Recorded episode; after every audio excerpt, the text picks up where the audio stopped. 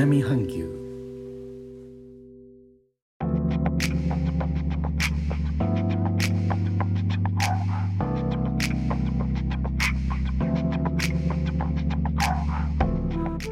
インドネシアから高野です。今日のジョクジャカルタは朝から不安定なお天気です。短い時間曇って雨がパラパラという状態になったり晴れ間が覗いたりと移り変わりの激しい一日となっております。今ちょうど雨がパラパラという感じですね。3月中旬の日本のニュースなのですが2019年のお茶の産出額が静岡県が1位から陥落。トップを鹿児島県に譲るとのことです。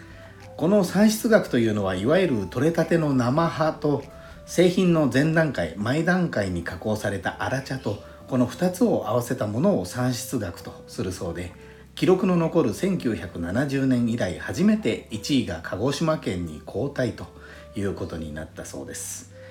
原因として考えられるのは生産者の高齢化によるお茶を作る面積の減少とペットボトルのお茶の普及で急須でお茶を入れることが減っているなどだそうです。確かにティーバッグ自体あまり見なくなりましたよね。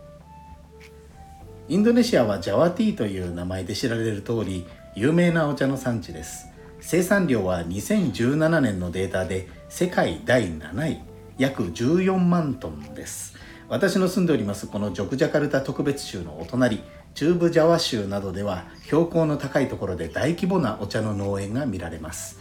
インドネシアですとサムネの写真にありますような日本の急須に似たもの。これ、えー、テコと言いますが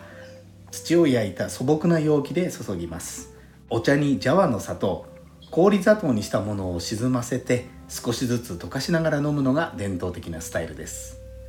ジャカルタの近代的なショッピングモールに入っているレストランでも時々こうしたスタイルで出してくれることもあります。メニューに歌っているはずですので機会がありましたら是非試してみてください。